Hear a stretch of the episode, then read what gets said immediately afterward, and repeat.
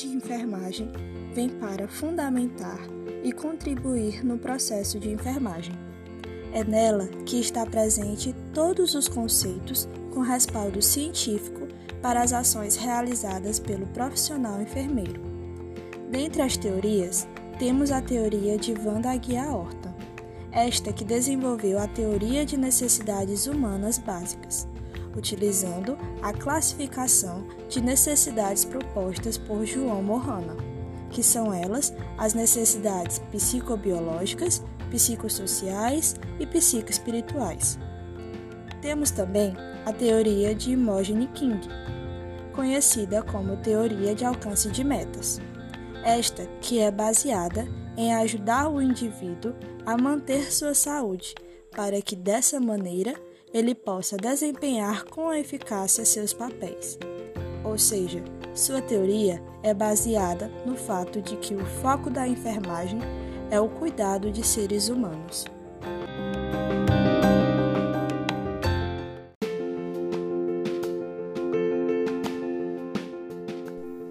Temos também a teoria ambientalista de Florence Nightingale, considerada pioneira da enfermagem após servir na Guerra da Crimeia, cuidando de soldados feridos no século XIX.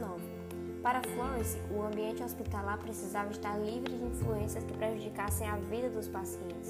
Mesmo não tendo noção sobre o contato com micro-organismos, ela acreditava que oferecer melhores condições de higiene pessoal e do ambiente, como ar fresco, boa iluminação, temperaturas adequadas, boa nutrição e repouso colaboravam para a melhora ou cura total dos pacientes.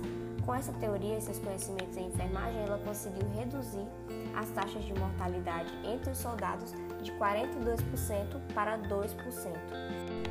Outra teoria de enfermagem é a teoria de adaptação de Calista Roy, enfermeira e doutora em sociologia, formada em 1963. Em sua teoria, Roy apresenta quatro áreas fundamentais para a prática de enfermagem que são a pessoa, o ambiente, a saúde e a enfermagem, que tem como função promover a adaptação dos indivíduos e grupos nos quatro modos de adaptação. O primeiro modo de adaptação é o fisiológico ou físico-fisiológico, que é como a pessoa física responde aos estímulos do ambiente, sendo seu comportamento a manifestação das atividades fisiológicas daquele ser. O segundo é o de autoconceito, que são os aspectos psicológicos e espirituais do ser humano, composto pelo ser físico e pelo ser espiritual. O terceiro modo é o modo de função do papel, que é composto por três papéis: primário, secundário e terciário. O primário determina a maioria dos comportamentos e é definido por fatores como sexo e idade e determina as realizações pelo papel secundário. O papel terciário ele é temporário e escolhido como por exemplo os nossos hobbies. E o quarto modo é o modo de interdependência, que são as necessidades afetivas e os valores humanos, como a afeição, o amor e a afirmação. Para Calista Roy, a adaptação dos grupos e indivíduos nesses modos contribuía para a saúde, a qualidade de vida e uma morte com dignidade.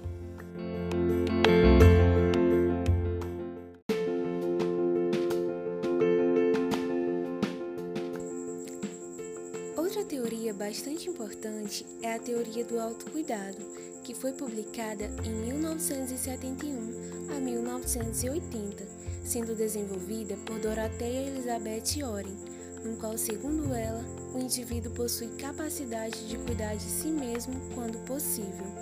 Entretanto, quando há ausência dessa capacidade, o profissional de enfermagem deve prestar assistência. Dorothea Oren tem sua teoria constituída por três pilares, sendo a teoria do autocuidado, teoria do déficit do autocuidado e teoria dos sistemas de enfermagem.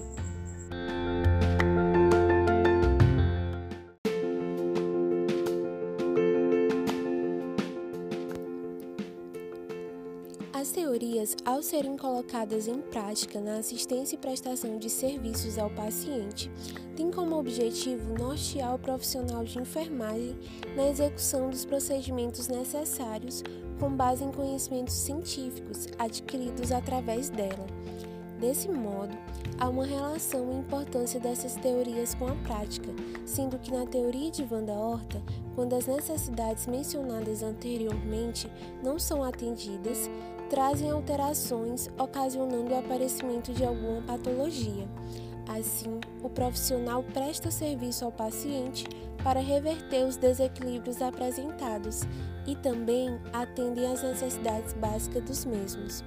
Já a teoria de Florence, ao ser aplicada na prática em hospitais e unidades de saúde, favorece na recuperação do paciente, pois possibilita a estes um ambiente humanizado que os proporciona segurança e conforto e assim uma evolução na melhora do quadro. A teoria do autocuidado de Oren, ao ser colocada em prática na assistência e prestação de serviços, baseia-se em ações voluntárias que o indivíduo possui capacidade de realizar para prevenir o bem-estar físico e mental da sua saúde. Quando isso não acontece, o enfermeiro irá atuar, pois o indivíduo torna-se incapaz ou limitado no suprimento do autocuidado.